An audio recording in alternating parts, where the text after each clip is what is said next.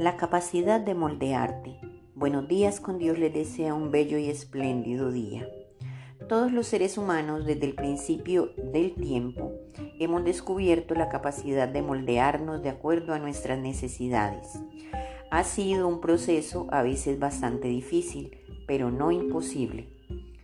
Cada situación en nuestra vida va requiriendo de nosotros un poco más. Los cambios son inevitables en un mundo cambiante. Las situaciones son cambiantes, las expectativas y los sueños. Pero realmente somos capaces de dejar aquello que conocemos por algo que no sabemos cómo va a resultar. De eso precisamente es de lo que hablo. Existe un famoso dicho popular que dice, a dónde vas, haz lo que vieres. Pero para eso debemos dejar prejuicios, miedos, incertidumbres y moldear nuestra forma de vida a lo que nos exija cada lugar el momento y la situación. No podemos estancar nuestro crecimiento por temor a darle un giro a veces brusco a lo que estábamos acostumbrados.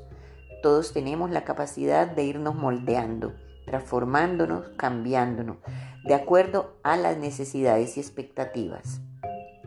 El que no cambia o se transforma o se adapta a las situaciones diferentes a las ya acostumbradas, está perdiendo infinidad de oportunidades nuevas.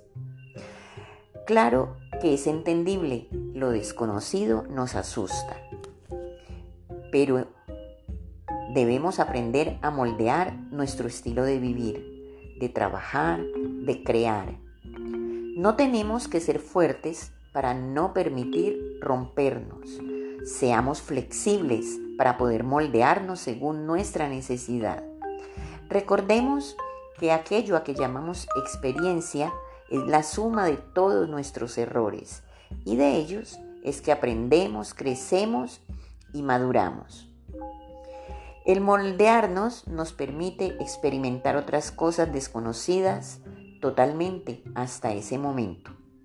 Se conocen países, ciudades, personas, circunstancias, que son otras tantas novedades de las cuales tenemos mucho que aprender.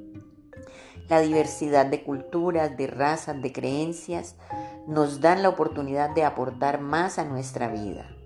Es moldear nuestra capacidad interior y darla también a conocer. Cuanto más abiertos estemos a nuestros propios sentimientos, mejor podremos leer los de los demás. Que el Señor derrame lluvia de bendiciones sobre cada uno de ustedes. Les desea su amiga Saide Naufal.